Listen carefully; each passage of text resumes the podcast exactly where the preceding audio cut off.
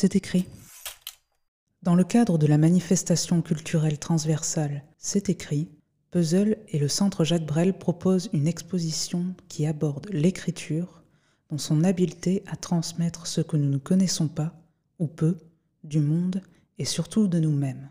Les œuvres présentées sont visibles à Puzzle, mais aussi hors les murs, dans les rues de Thionville. Puzzle et le Centre Jacques Brel se donnent comme mission, à chaque temps fort de leur programmation, d'offrir au public une approche culturelle de thèmes d'actualité ou de sujets traversant l'histoire de l'art. L'œuvre, suite vénitienne de la célèbre Sophicale, prêtée par le Mudam de Luxembourg, est installée en salle blanche. Elle relate, par le biais de photographies et de textes, la discrète poursuite à Venise d'un homme qu'elle connaît à peine.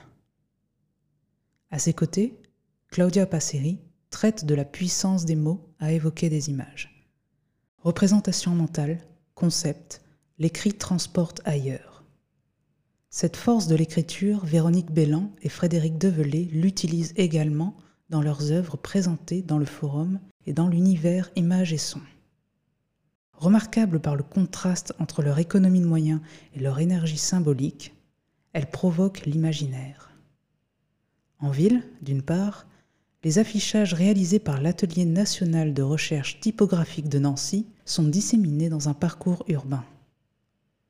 Les travaux graphiques utilisent des langues disparues ou peu utilisées, dont les symboles ne peuvent être réalisés sur un ordinateur.